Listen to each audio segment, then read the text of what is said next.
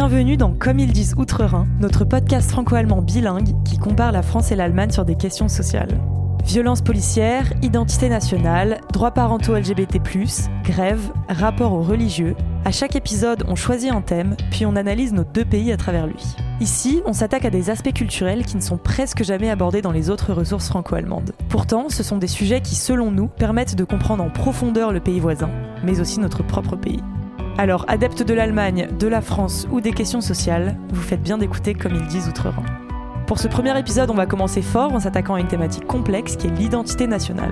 Qu'est-ce que ça veut dire être français? Qu'est-ce que ça veut dire être allemand? Est-ce qu'il y aurait des sentiments d'appartenance nationale qui nous rattacheraient à nos pays respectifs? Des références culturelles ou historiques communes à tous les citoyens qui feraient qu'on se sent français ou qu'on se sent allemand? Ou bien est-ce que l'identité nationale n'est pas avant tout une construction politique pour la première partie de cet épisode, on a la chance d'avoir avec nous Sophie Guérard de la Tour. Bonjour, merci d'avoir accepté notre invitation. Vous êtes docteur et professeur en philosophie politique, autrice du livre Vers la République des différences, entre autres, et vous serez aujourd'hui notre experte pour parler de l'identité nationale en France. Alors, rentrons directement dans le vif du sujet. Euh, ma première question pour poser les termes est la suivante. Quelle est la différence entre identité française et nationalité française?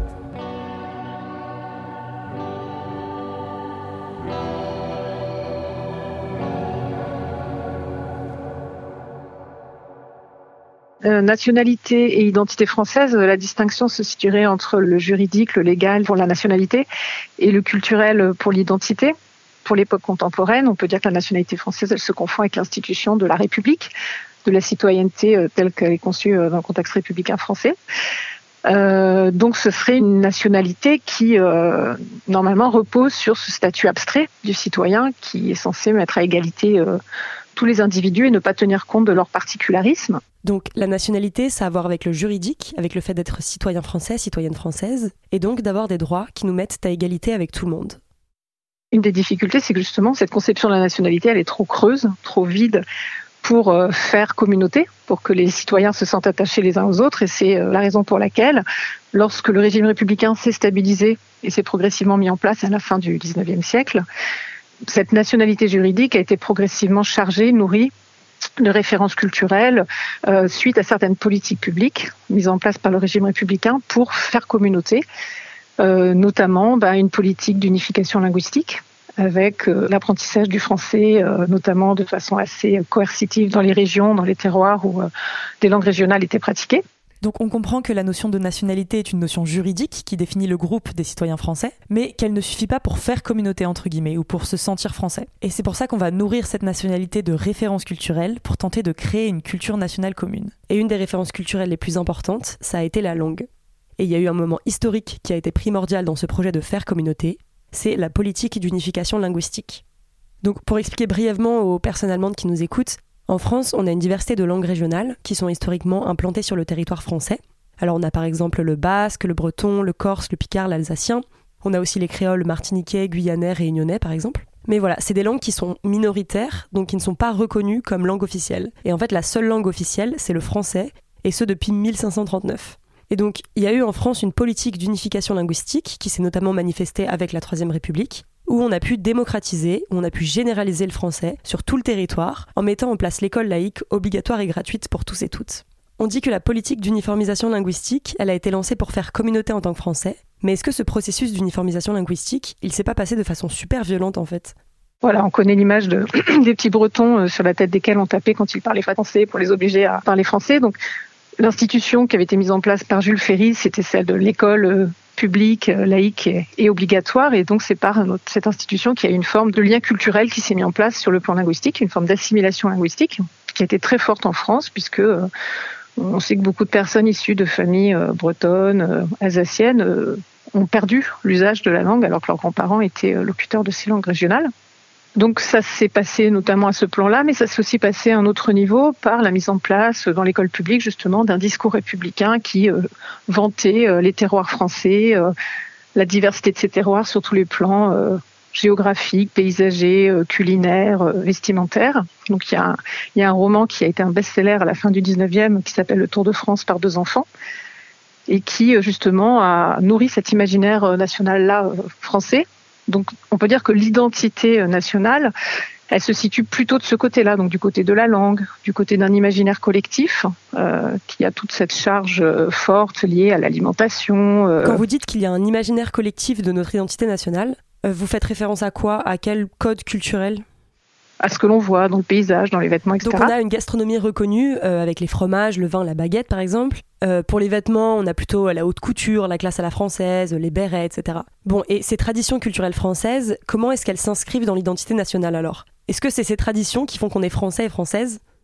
Et donc voilà, donc c'est un autre niveau, mais qui est un niveau euh, culturellement construit, parce qu'on voit bien que c'est joué euh, politiquement en fait. C'est-à-dire qu'on peut avoir l'impression que l'identité d'une nation, c'est quelque chose qui remonte à ses racines ancestrales, qui est une sorte d'âme qui a toujours existé et qui serait un peu l'esprit du pays, euh, le Volkgeist, comme vous diriez en Allemagne. Et ben en fait, euh, ce que les historiens ont montré, alors c'est une historiographie assez récente, hein, parce que les travaux sur ce qu'on appelle le processus de construction nationale, le terme consacré en anglais c'est Nation Building Process, donc c'est un champ de travaux qui a eu beaucoup de succès dans les années 80 et qui a justement euh, déconstruit l'image qu'on pouvait avoir des identités nationales comme ayant toujours existé, comme s'ancrant dans des racines profondes, dans une forme de passé ancestral et qui a montré qu'au contraire, les nations, les identités nationales des pays européens notamment, étaient des constructions récentes qui avaient émergé vers la fin du 19e au moment où justement les régimes démocratiques, donc là en l'occurrence la France, ont dû euh, essayer de traduire dans les faits culturels, dans la sociologie de la population, traduire les principes légaux qui étaient les leurs. C'est-à-dire essayer de donner une chair à ce statut abstrait euh, qu'est la citoyenneté.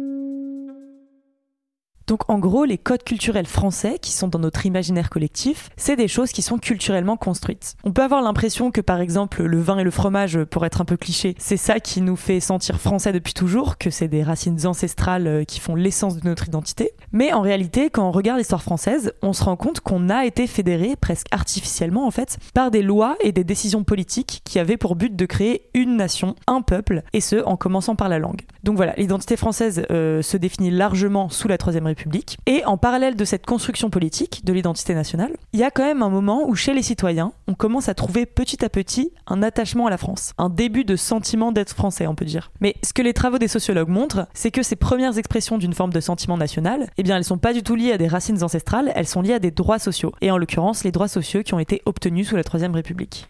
Euh, tout à fait, oui. En tout cas, pour le contexte français, c'est vraiment ça. C'est ce que montre notamment Gérard Moriel, euh, un historien de, de l'immigration en France euh, qui montre que bah, c'est vers la fin du 19e, quand la, la, République a dû, a dû devenir sociale pour répondre à cette grande crise euh, qu'a connue l'Europe à la fin du 19e, la Grande Dépression. Cette grande crise a montré que bah, l'État devait commencer à, à, prendre en charge euh, la pauvreté, prendre en charge les droits sociaux qui auparavant en fait étaient plus ou moins assurés à l'échelle communautaire dans les villages, dans les familles au sens élargi. Donc à partir du 19e, comme il y a eu ce mouvement d'exode rural et d'arrachement des personnes à leur terroir qui se sont retrouvées concentrées dans les bassins industriels, au moment des crises économiques, en l'occurrence la Grande Dépression, bah, ces personnes-là se retrouvaient complètement démunies vulnérables et c'est l'État qui a dû prendre en charge cette question sociale. Donc c'est pour ça que la fin du 19e a mis en place les, les premiers droits sociaux et comme le montre très bien Noriel, c'est cette émergence de l'État social qui a accéléré le processus de construction nationale en France parce qu'il a fallu identifier ceux qui avaient droit aux aides. Donc il ne suffisait pas uniquement d'être un citoyen qui avait abstraitement euh, droit à, des, euh, à des, des, droits comme le droit de voter, euh, mais il a fallu instaurer des droits sociaux qui sont des droits positifs, parce que l'État doit s'engager positivement dans le fait d'éduquer, dans le fait de protéger du chômage, protéger la maladie, etc., protéger des accidents du travail. Et donc ces droits, le passage vers des droits sociaux a exigé que l'on identifie ceux qui pouvaient légitimement prétendre à cette forme d'aide euh, d'État au titre de citoyen. La thèse de Noël, c'est de dire que cette émergence de l'État social a accompagné et a rendu nécessaire le fait de ne pas rester un principe juridique et euh, abstrait de la nationalité, parce qu'en tant que tel, euh, quand on forme une nation de citoyens, d'une certaine manière, s'il s'agit juste d'affirmer l'égalité des droits, cette formule, elle peut fonctionner universellement dans n'importe quel contexte culturel. Or, chaque communauté de citoyens est différente des autres. Quand on se sent citoyen français, ben, on n'est pas citoyen espagnol, citoyen italien, citoyen allemand. Et ce qui rajoute une nuance culturelle à cette citoyenneté, c'est justement le fait de s'identifier à une culture, d'avoir intériorisé une certaine culture. Et euh, cette intériorisation culturelle, elle se fait euh, à la fois par l'imaginaire collectif que j'évoquais tout à l'heure, par l'assimilation linguistique, ça peut être très différent dans d'autres contextes, mais dans le cas de la France, l'assimilation linguistique, ça a été euh, déterminant. Et puis aussi, ça se fait sur le plan juridique, parce qu'il y a une forme de solidarité socio-économique qui fait qu'être français, ça devient très concret. Il y a un moment où on sait que quand on est français, on aura une forme de protection de l'État et qu'à ce moment-là, on s'identifie plus à cet État qui devient la source de la solidarité. Comme la sécurité sociale, par exemple? Tout à fait, même si la sécurité sociale en tant que telle, elle s'est instituée un peu plus tard, euh, au lendemain de la Seconde Guerre mondiale. Les droits sociaux qui se mettent en place vers la fin du 19e sont beaucoup moins ambitieux dans la volonté de protéger la population que ce qui a été mis en place euh, par le Conseil national de la résistance euh, après la Seconde Guerre mondiale ça s'inscrit dans cette dynamique de faire jouer la solidarité au niveau de l'État. C'est l'État qui devient celui qui garantit euh, non seulement l'égalité civique, qui est une égalité, on peut dire, assez formelle, mais aussi l'égalité sociale, c'est-à-dire qui protège matériellement ses citoyens. Donc on a déjà deux éléments qui nous permettent de faire prendre forme à cette identité française qu'on essaye de définir. On peut dire que ce qui nous permet de faire communauté en tant que français, de se sentir français, c'est déjà la langue, suite à un fort processus d'uniformisation linguistique qu'on a eu dans notre histoire. Et de deux, c'est les droits sociaux qui ont été acquis. Et ce sentiment d'appartenance nationale lié à l'obtention de droits, il commence donc avec la Troisième République, où l'on trouvera l'école pour tous et toutes, mais aussi euh, le droit de grève, un début de régularisation du travail des enfants, etc. Et puis pour faire écho aux droits plus récents, on peut citer bien sûr la sécurité sociale ou les congés payés. Donc être français devient lié à cette forte protection sociale de l'État. Et ça, c'est important parce que je reviens sur ce que vous disiez tout à l'heure, l'idée de cette culture française ancestrale, bien ancrée dans nos traditions, etc. Il y a quand même dans la tête de beaucoup de gens cette idée que c'est ça être un français pur, entre guillemets. La France des terroirs, des régions, avec un côté presque gaulois finalement. Quand on regarde les clips de campagne d'Éric Zemmour, pour prendre un exemple très parlant, donc euh, pour les personnes allemandes qui nous écoutent, c'est un candidat d'extrême droite, eh bien sa vidéo de campagne, c'est un fourre-tout de ses références presque ancestrales. Mais le pire, c'est que dans un certain sens, ça marche encore. Donc pourquoi ça subsiste en 2023 c'est en partie lié euh, un déni euh, historique qui est justement le, rôle euh, central qu'a joué l'immigration dans la construction de la France contemporaine. Parce qu'il faut savoir que la France, contrairement à l'Allemagne, a connu une transition démographique précoce et a été aussi fortement touchée par la Première Guerre mondiale avec une baisse de la démographie des jeunes hommes terrible. Ce qui fait qu'il y a eu un besoin très tôt, pour ces deux raisons-là, dès la fin du 19e, et ça a été aggravé au début du 20e par la Première Guerre mondiale, un besoin d'immigration massive. Et donc la France devient l'un des pays européens occidentaux euh, qui importe massivement de la main-d'œuvre étrangère euh, à la fin du 19e, début du 20e. Donc bien avant ses voisins, notamment bien avant en Allemagne. Si ce n'est que, et c'est ce que montre Gérard Noyel dans son livre Le Creuset français, c'est quelque chose qui a été complètement gommé de la mémoire collective. Donc il prend un petit exemple en disant euh, autant aux États-Unis où euh, vers la fin du 19e, début du 20e, il y a aussi un énorme afflux d'immigrés et où les gens se vivent comme ceux qui fondent un nouveau pays. Donc c'est un pays qui se voit du point de vue de l'identité nationale comme un pays d'immigration. Autant dans ce pays-là, on a un musée qui célèbre les pionniers qui viennent fonder le Nouveau Monde, autant en France, alors qu'on avait à peu près les mêmes flux démographiques d'immigrés qui arrivaient pour construire la France contemporaine, faute de bras sur place, eh bien, il n'y a pas de musée. Or, euh, Noiriel dit, bah, par exemple, le centre de tri de Toul, euh, à l'est de la France, aurait parfaitement pu servir de musée euh, équivalent à Ellis Island, parce qu'il y avait à peu près la même masse de population qui passait par là. voilà, donc on a eu la même chose en France, dans un centre équivalent, avec le même nombre de gens, et on n'a pas gardé la mémoire de ça. Donc c'est sur, sur, cette France des terroirs qui est magnifiée dans le clip de Zemmour, elle est typique en fait d'un effet d'occultation, c'est-à-dire euh, justement cette France idyllique qui a commencé à être décrite dans le Tour de France par deux enfants. On a, on a commencé à chanter la diversité des terroirs et cette capacité de la France à avoir euh, une richesse euh, gastronomique, certaines traditions, notamment la baguette, le camembert, etc. Mais il y en a bien d'autres. Ça se réduit pas à ces, deux éléments-là. C'est-à-dire que la, France est fière de, de, sa gastronomie et de cet aspect-là de sa culture. Euh, c'est quelque chose qui a été construit au moment où justement il, a fallu se, forger un imaginaire national pour donner un petit peu de chair au statut civique et, unir les citoyens, les aider à faire communauté. Donc euh, cet imaginaire national, il a été euh, nécessaire, mais ce qu'on peut lui reprocher, c'est qu'il a complètement gommé le fait que dans la nation, bah, les différentes vagues migratoires ont joué un rôle fondamental dans même la culture française.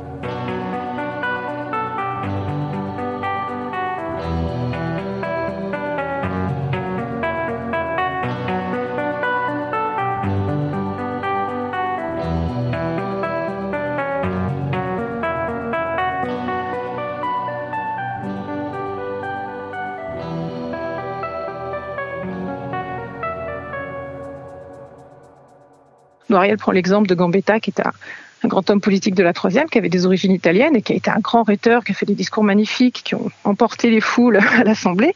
Donc cette manière-là de faire des grands discours républicains, il y a une sorte voilà, d'esprit italien qui est venu teinter la culture française, donc des formes d'hybridation culturelle qu'on peut retrouver beaucoup euh, dans les différentes frontières où il y avait des migrations aussi transfrontalières et euh, donc des formes d'hybridation culturelle qui ont globalement toujours été assez négligées parce que justement on a plutôt euh, mis de l'avant cette idée de l'enracinement. Et d'où vient cette focalisation sur l'enracinement alors? Pourquoi on y est tellement attaché?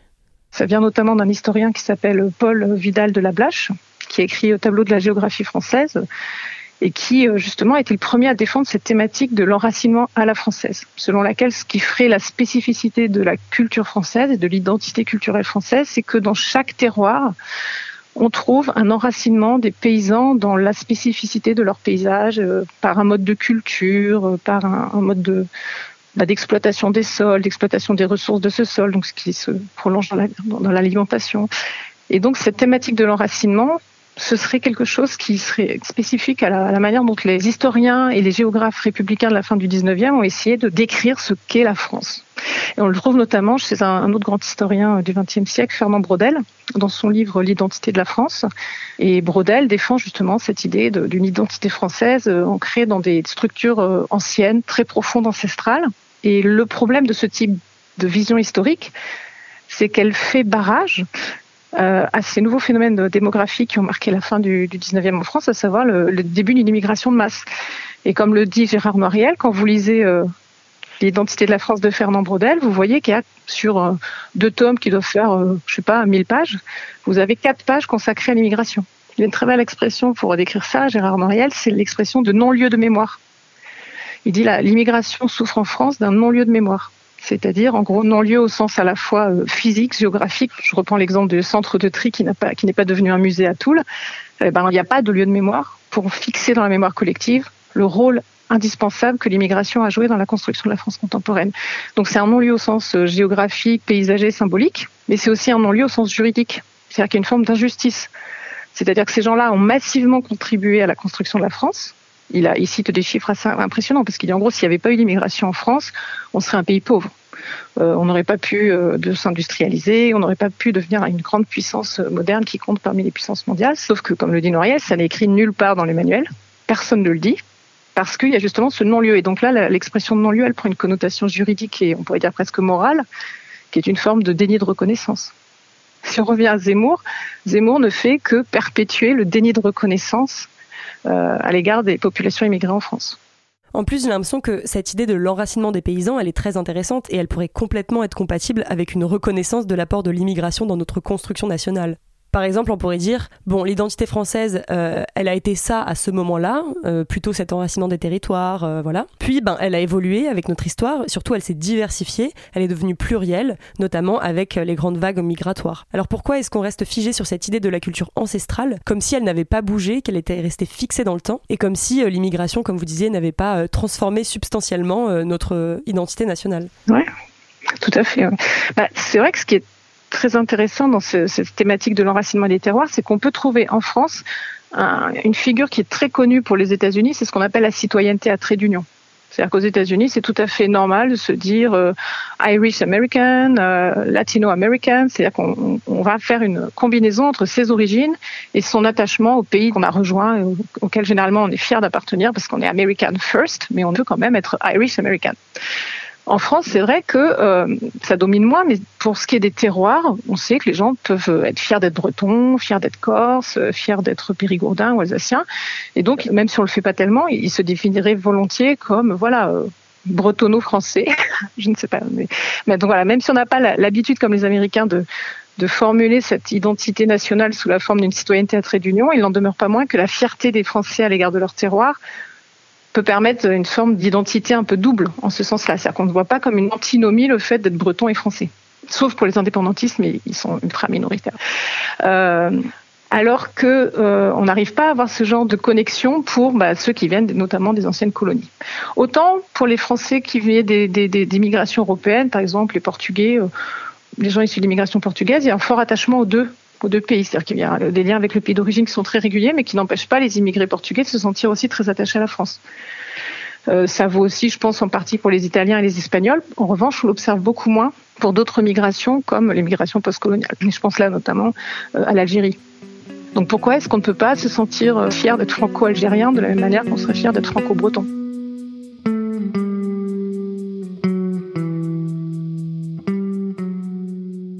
Euh, bah, sans doute parce que là euh, se pose la question bah, évidemment coloniale, la question de la domination et de l'oppression politique qui fait que la sortie de cette période coloniale a été tellement douloureuse et violente dans le cas de la France et de ses rapports avec l'Algérie que c'est des, des, plaies qui ne sont pas encore pensées. Mais je pense que là, il faut vraiment prendre au sérieux l'élément politique au sens de rapport de pouvoir, rapport de force inégaux entre des puissances, entre des États et que ces rapports de pouvoir euh, et toute l'histoire qui va avec euh, expliquent qu'on ne puisse pas mettre sur le même plan franco-algérien et franco-breton. En plus, est-ce que finalement c'est pas un peu paradoxal qu'on montre fièrement nos terroirs tout le temps, alors que quand il y a eu l'homogénéisation linguistique dont on parlait tout à l'heure, on a détruit une grande partie de ces terroirs d'une certaine façon Oui, tout à fait. non, bien sûr, vous avez complètement raison. Mais je veux dire, la manière dont la République française s'est constituée avant le même l'homogénéisation linguistique, quand elle a réprimé la révolte des Chouans, euh, il y a quand même pas mal de régions françaises euh, où euh, le centralisme parisien et le jacobinisme hyper autoritaire est très mal vu parce que justement, il fait écho à ce moment d'oppression. Évidemment, c'est culturel. Nous, ce qui nous frappe c'est l'idée qu'on empêche les gens de parler leur langue, mais qui dit culturel dit aussi politique. On peut considérer que dans les formes de violence culturelle qui se sont exercées euh, lorsqu'il y a eu notamment cette euh, homogénéisation linguistique, il y a quelque chose qui ressemble à une forme de colonisation culturelle. Et en ce sens-là, c'est vrai qu'il y a quelque chose d'ironique à voir que maintenant on encense des terroirs qu'on a contribué à, détruire. Mais c'est ce qu'on appellerait une forme de folklorisation, c'est-à-dire que ce qu'on garde des terroirs, c'est un petit peu comme vous parliez tout à l'heure de la baguette et du, litron de rouge. Bah là, ce qu'on garde des terroirs, c'est que c'est un petit peu, vous savez, cette marque là. Nos, régions du talent qu'on trouve dans les supermarchés, c'est une marque française. Donc voilà où chaque euh, région va être assimilée, euh, le camembert pour la Normandie. Euh. Donc il va y avoir une forme de folklorisation de la culture. Mais je ne sais pas si en Allemagne c'est aussi important et comment cette question des régionalismes et de la diversité régionale euh, se manifeste. Mais en tout cas, en France, on l'associe beaucoup à ces très folklorique. Alors du coup, j'essaye de résumer un peu ce qu'on dit. Déjà de 1, il y a comme un paradoxe parce qu'on encense des terroirs qu'on a d'une certaine manière écrasés en les assimilant nationalement, par la langue entre autres. Et de 2, on reste tout de même fier de ces terroirs parce que on arrive quand même à accepter que les Bretons, les Corses ou les Basques par exemple, se revendiquent fièrement d'appartenir à leur région, qu'ils ressentent ce sentiment de communauté régionale en plus d'être français. Donc il y a quand même l'idée que c'est pas antinomique en fait. Mais ce sentiment de double appartenance, donc se sentir français et breton, français et corse, autant il est toléré pour les terroirs, autant il marche pas du tout quand il concerne le pays d'origine de personnes issues de l'immigration postcoloniale. Donc les Français qui par exemple se sentent français et sénégalais ou français et algériens, etc. Oui, alors je pense qu'il y a quand même deux choses. À la fois, elles se recoupent, mais il faut quand même un peu les distinguer. C'est que le fait qu'on puisse pas euh, mettre sur le même plan celui qui vient du Sénégal ou d'Algérie, celui qui vient de Bretagne ou de Corse, ça s'explique quand même par le racisme et par euh, tout ce qui touche à la construction de ce qu'en sciences sociales maintenant on appelle la race. La race compte et euh, ça explique pourquoi bah, la manière dont les immigrés d'origine européenne blanche se sont intégrés ne se passe pas de la même façon pour les immigrés d'origine postcoloniale noire. Donc ça, c'est un premier plan qui, à mon avis, mérite d'être pris en tant que tel. Et sur ce que vous évoquiez, c'est-à-dire le fait qu'on refuse le communautarisme, qu'on refuse le particularisme culturel au nom de l'universalisme euh, républicain, ça, ça peut aussi toucher les Bretons, les Catalans et tout ça, parce que euh, il faut pas oublier que la France a refusé de signer, fait partie des rares pays du Conseil de l'Europe à avoir refusé de signer la charte des langues régionales et minoritaires. C'est-à-dire, euh, comme dans notre article 2 de la Constitution française, il est dit que le français est la langue de la République, hein, ce qui est très spécifique à la France. C'est vrai, j'aurais dû le dire tout à l'heure quand je parlais d'assimilation linguistique. Il y a beaucoup de pays de démocratie libérale, notamment aux États-Unis, où vous n'avez aucune référence à la langue officielle dans la Constitution dans la loi fondamentale. Donc nous, une des spécificités de la France, c'est que, article 2, le français est la langue de la République. Ce qui veut dire que si la France signait la fameuse charte du Conseil de l'Europe sur les langues régionales et minoritaires, ce serait anticonstitutionnel parce que il faudrait changer l'article 2. Et cette charte, elle dit quoi exactement? Cette charte, elle dit que la diversité linguistique est une richesse, euh, un patrimoine de l'humanité, et que le Conseil de l'Europe s'engage à la valoriser, à la développer. Donc l'État doit d'abord faire le bilan sur son territoire des langues minoritaires qui existent, et ensuite leur donner les moyens de euh, continuer de transmettre ces langues dans les écoles, euh, des affichages dans les deux langues dans les régions concernées, etc. Donc une forme de promotion euh, subventionnée par l'État de la diversité linguistique. Parce que la diversité linguistique serait une des richesses de l'humanité. Oui, et d'ailleurs, ça explique le fait qu'on ait l'Académie française, qui est quand même une académie linguistique euh, très stricte. Donc voilà, il y a cette idée, à la fois on défend une citoyenneté universelle, mais cette citoyenneté universelle, on lui donne un contenu culturel. En l'occurrence, là, le citoyen français, c'est un francophone. Et ensuite, on va l'imposer politiquement. Et dès que quelqu'un va chercher à déroger à cette norme culturelle, il faut parler français, qui est la norme, officiellement reconnue par l'État. Et ben là, il va se faire taper sur les doigts parce qu'on va lui dire non, vous n'êtes pas républicain, vous sortez de l'identité officiellement reconnue.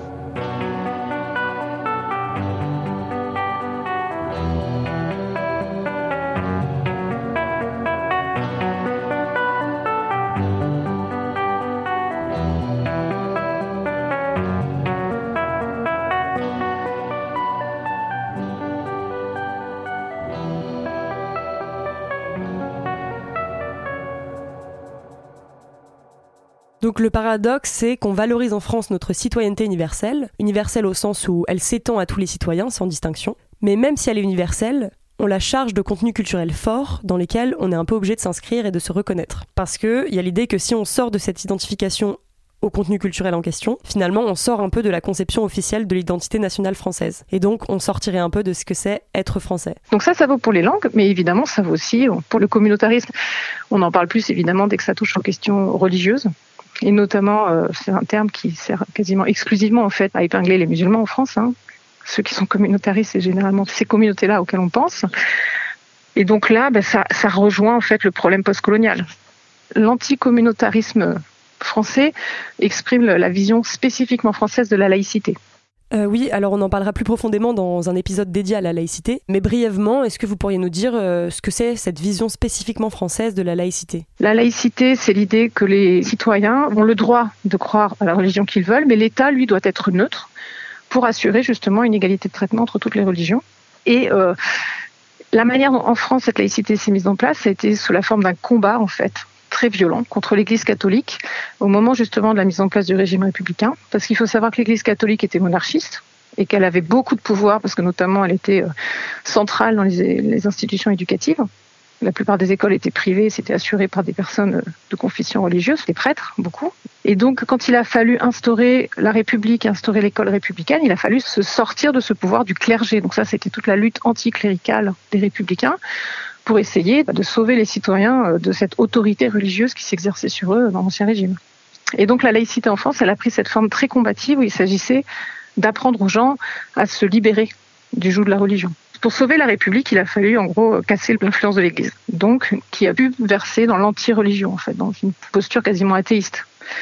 Donc c'est pour ça qu'en France, euh, la laïcité peut virer vers ce qu'on appelle parfois le laïcisme, donc notre histoire spécifique à la laïcité, dans laquelle pour arriver à une république, il a fallu se battre violemment contre l'emprise de la religion, ça fait qu'on a une forme de blocage pour combiner identité nationale d'un côté et identité liée à la religion de l'autre. Cette histoire qui a conduit à une forme très combative de laïcité, ça s'ancre un peu dans la philosophie républicaine française, notamment où la, la figure de Rousseau joue un rôle très important c'est l'idée qu'il faut se méfier de la société. La société est le lieu où il y a des formes d'oppression, des formes de domination, qu'elles soient économiques ou culturelles, qui, s'exercent sur les gens.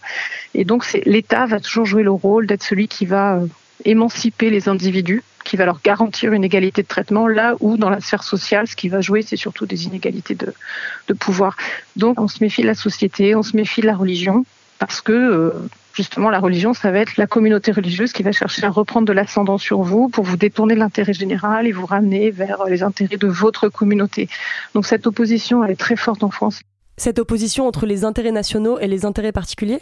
Les idées qu'il y aurait l'intérêt général d'un côté et de l'autre les intérêts privés privé au sens large, que ce soit moi en tant qu'individu ou ma famille ou mon clan, ma paroisse, etc. Et donc, ce qui aboutit en France à une forte méfiance à l'égard de la, de la société civile, alors qui qui s'est atténuée, mais beaucoup plus forte que dans les pays euh, libéraux, moins républicains, où justement on fait confiance, euh, notamment aux États-Unis, on fait excessivement confiance à la société civile et à sa capacité d'auto-organisation, euh, à la libre initiative des gens, et on laisse une très grande liberté aux gens, une très grande liberté associative.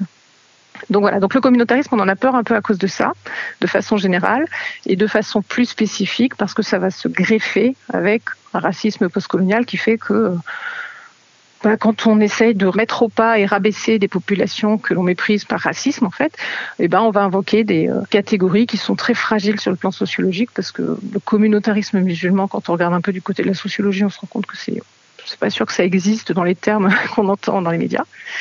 Euh, donc c'est plutôt une façon de disqualifier les gens et de les, euh, les rappeler à l'ordre en leur rappelant leur statut de dominé. Mais on le fait dans un langage qui est républicainement acceptable, si vous voyez ce que je veux dire.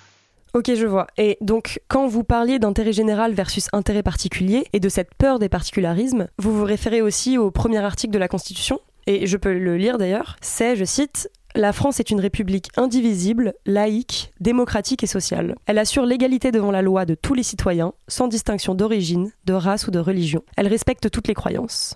Son organisation est décentralisée. Fin de la citation. Euh, alors oui, en partie, donc la République est une et indivisible, mais donc c'est la République française est indivisible, démocratique et sociale, je crois. Et c'est vrai que l'universalisme, c'est plutôt pour qualifier ce premier épithète, indivisible. Euh, cette insistance très forte en France sur l'idée que le peuple, c'est cette unité justement qu'il ne faut pas diviser en, communauté, en sous-communauté, parce qu'en fait, ce qui garantit aux citoyens qu'ils seront traités comme des égaux, c'est qu'ils ne sont que des entités parfaitement équivalentes au sein de ce peuple. Pour revenir à Rousseau, la fameuse formule du contrat social, donc je vais abandonner ma liberté naturelle, mais je ne le fais qu'à condition que les autres abandonnent aussi complètement leur liberté naturelle.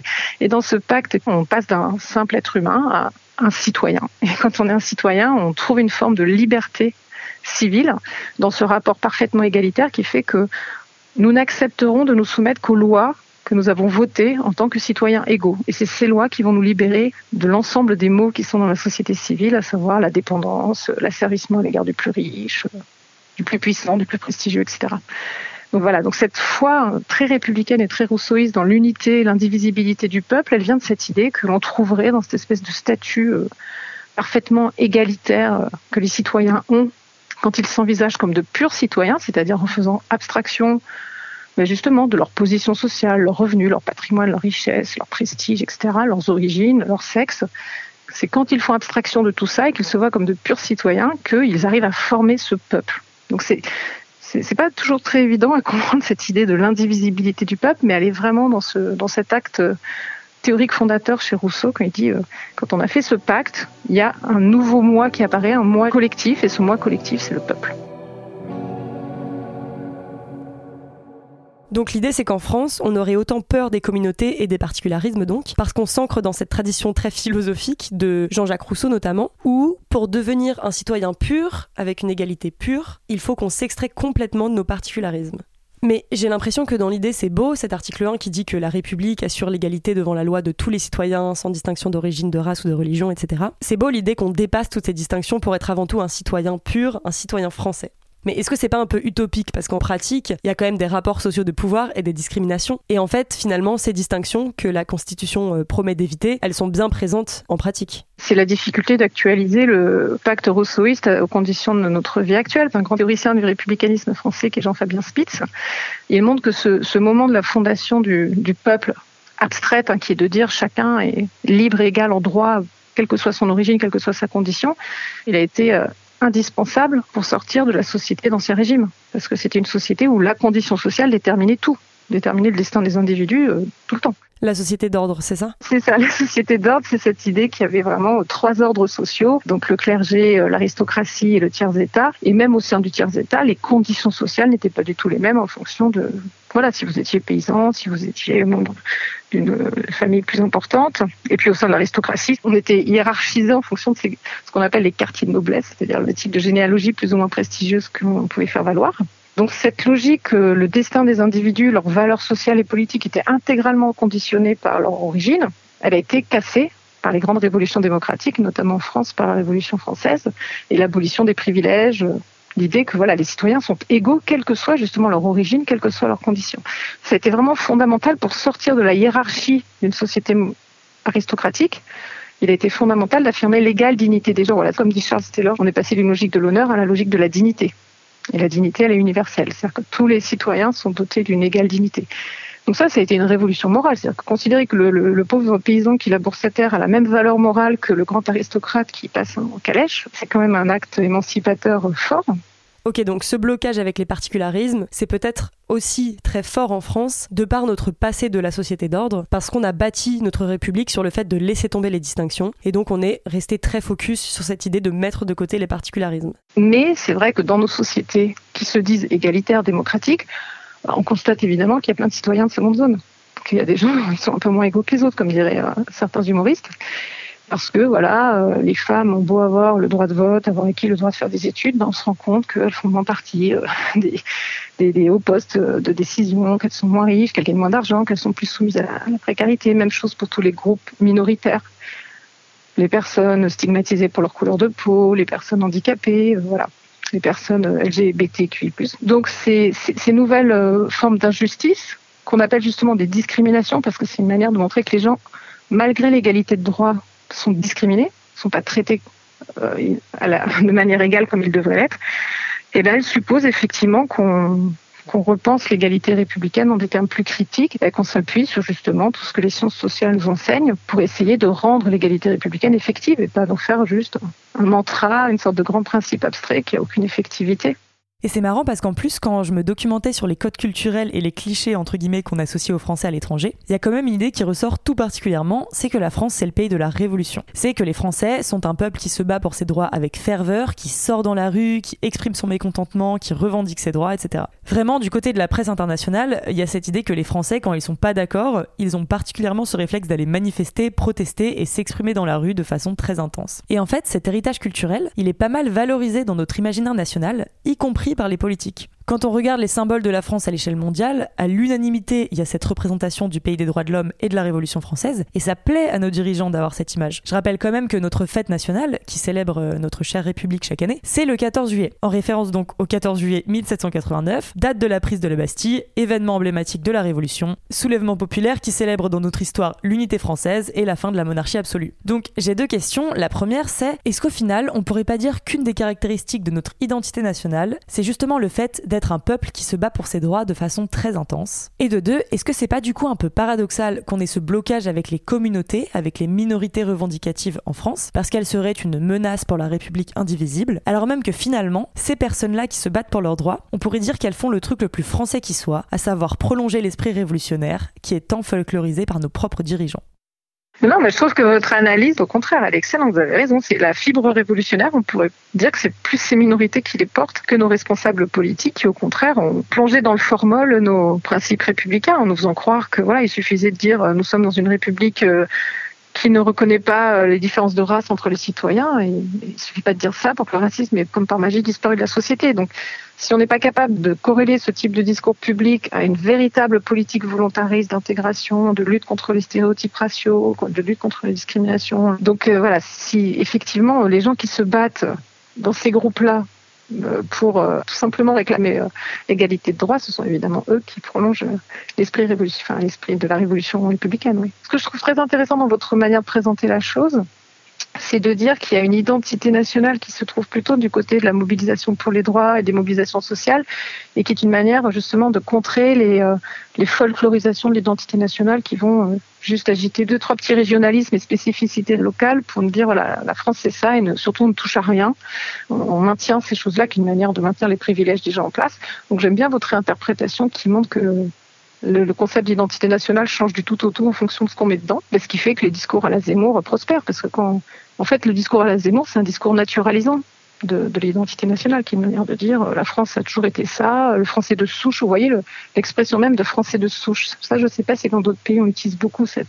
Je sais que dans le contexte euh, anglophone, on parle de nativism, ceux qui sont nés là. Mais nous, souche, c'est plus que ça encore. Ça, ça renvoie justement à cet imaginaire de l'enracinement qui remonte euh, à Vidal de la Blache.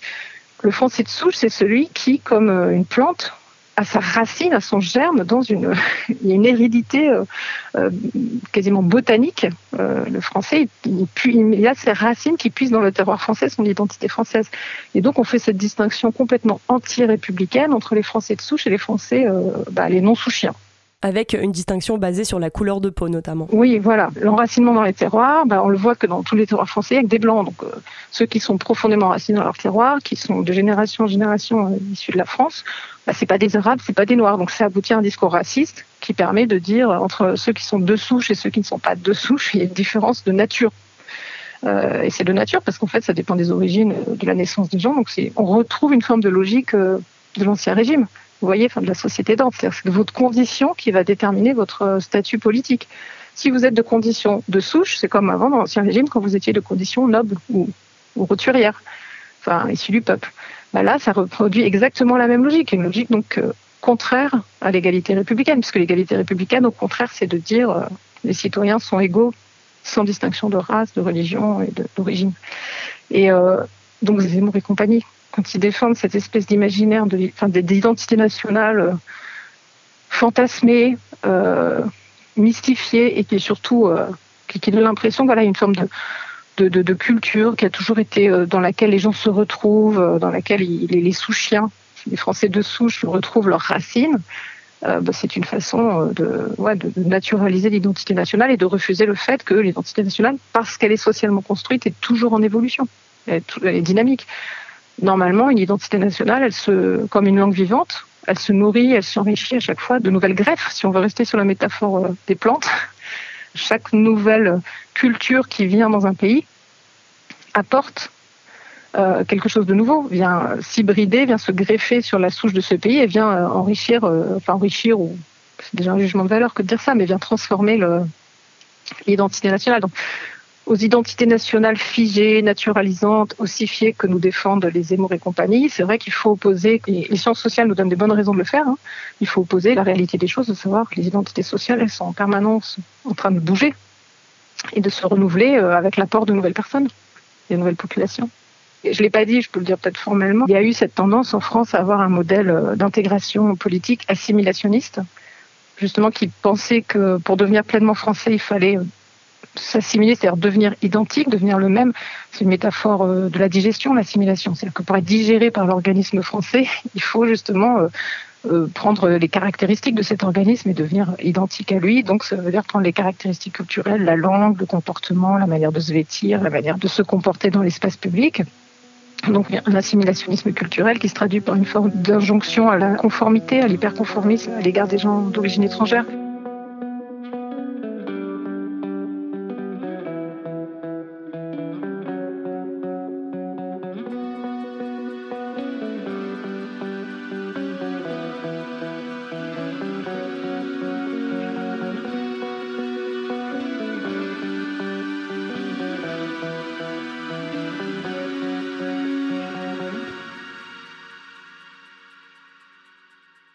L'idée c'est que quand on arrive en France, on est digéré par la nation en quelque sorte. On doit remballer nos particularismes pour se fondre dans des codes culturels et pour les adopter. En fait, c'est comme si on ne pouvait pas transformer la nation quand on y arrive, mais qu'on devait se fondre dedans. Et ça, c'est très différent des pays plus libéraux, notamment euh, en Angleterre, aux États-Unis, où euh, on ne va pas demander aux gens qui s'installent dans un pays, aux immigrés, ou même aux personnes qui ne font que passer, on va pas leur demander de poser leur bagage culturel à l'entrée, de faire comme s'ils étaient complètement nouveaux et qu'ils devenaient un décalque de la société d'accueil.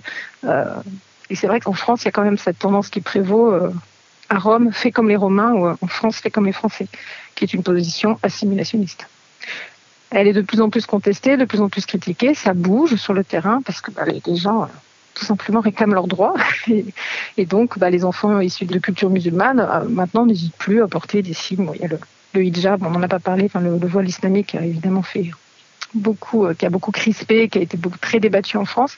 Mais voilà, maintenant, c'est quand même normal pour beaucoup de jeunes filles musulmanes de porter le voile, pour les jeunes garçons de porter euh, des signes religieux euh, pour, garçons, la tunique, la barbe. Il y a une prise de conscience aussi qu'on ne peut pas vraiment résister à, à ce mouvement naturel-là, parce que, enfin, naturel au sens sociétal, je veux dire, c'est un mouvement démocratique tout simplement dans une société qui défend les libertés, notamment liberté religieuse, liberté associative, on ne peut pas être purement assimilationniste, c'est pas possible. Donc l'idée c'est qu'en France, au lieu de euh, vouloir construire euh, avec euh, notre diversité une sorte de mosaïque culturelle entre guillemets, eh ben on a plutôt une référence culturelle commune, un socle commun dans lequel il faut se fondre. Ben, c'est vrai que la mosaïque c'est intéressant comme image parce que c'est l'image que les Canadiens utilisent pour parler de leur identité nationale. Il s'appelle la nation mosaïque. Et alors étonnamment, ils le font. Les Canadiens se moquent un peu des Français, enfin, pas les Québécois. Les Québécois adorent les Français. Mais, quand les Canadiens anglophones utilisent cette image, c'est pour se distinguer des Américains, des États-Unis, qui, eux, euh, ont souvent pensé leur identité nationale sous le modèle du melting pot. Et alors, melting pot, c'est euh, le terme qu'a repris Gérard Noriel dans son livre pour la France, c'est le creuset. Le melting pot, c'est cette espèce de chaudron dans lequel on va mélanger, on va fondre plusieurs métaux différents pour faire un alliage nouveau et plus solide.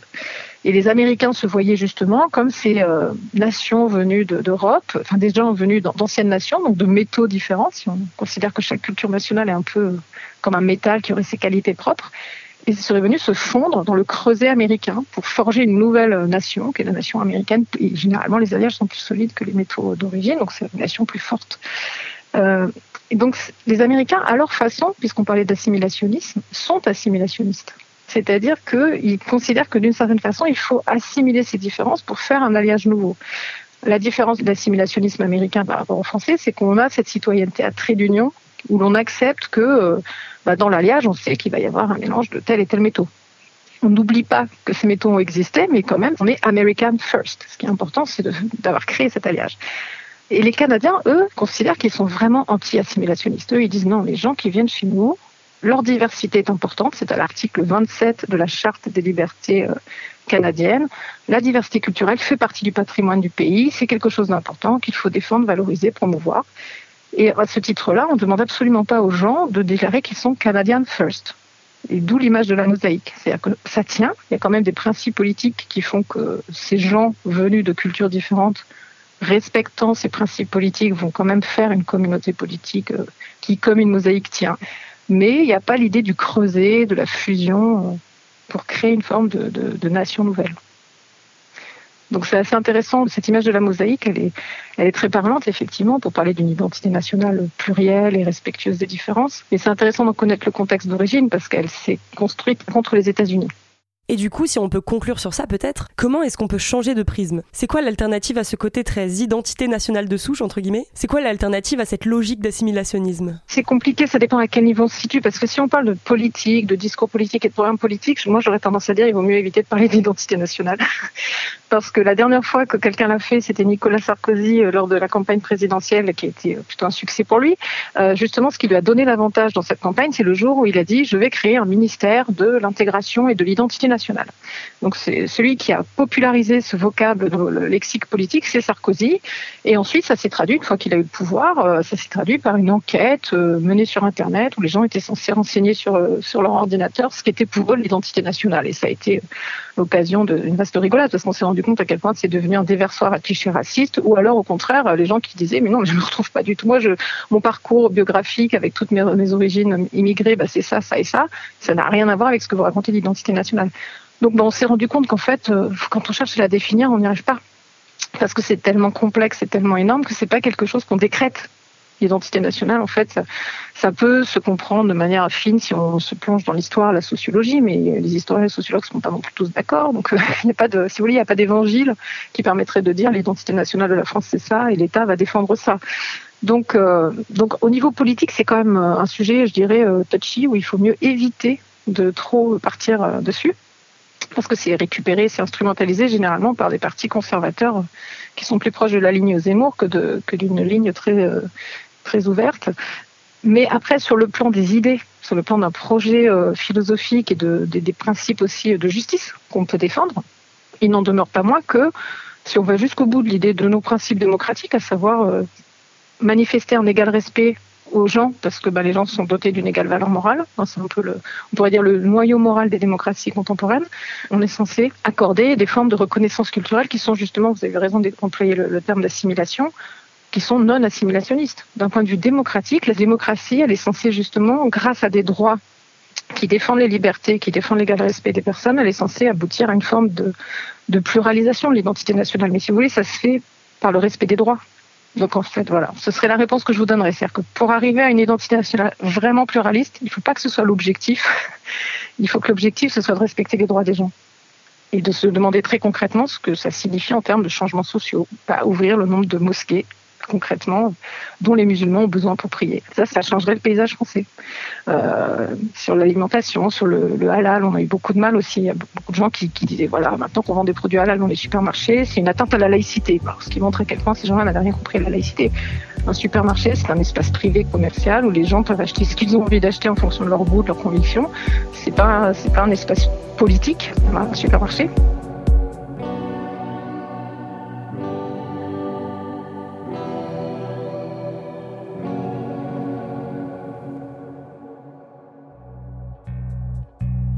Eh bien, on va rester sur cette belle conclusion. Au nom de l'équipe, merci beaucoup Sophie Guerre de la Tour d'avoir accepté de répondre à nos questions et de nous avoir donné autant de pistes de réflexion pour mieux saisir cette notion complexe de l'identité nationale dans le cas de la France. Merci à toutes les personnes qui nous écoutent, on espère que vous avez aimé cette première partie de l'épisode et que vous avez hâte de savoir ce qui se trame de l'autre côté du Rhin niveau identité nationale. Donc maintenant, place à l'Allemagne pour la deuxième partie de l'épisode, assez dense elle aussi, que vous pouvez retrouver juste en dessous. Comme ils disent Outre-Rhin est un podcast créé et animé par Atina Gendry et soutenu par le Fonds citoyen franco-allemand. Valentin Sisman a effectué le montage et le mixage audio de cet épisode, Jeanne Chocheras en signe la musique et Jeanne Lasnek la direction éditoriale. Pour la version doublée en allemand de cet épisode, Jan Schwartz a assuré l'intégralité de la traduction du français vers l'allemand avec des retouches de Béatrice Grégoire. Florence de Schlichting a prêté sa voix pour doubler la journaliste Atina Gendry. Vous pouvez retrouver ce podcast sur toutes les plateformes d'écoute et s'il vous a plu, n'hésitez pas à en parler autour de vous. À bientôt!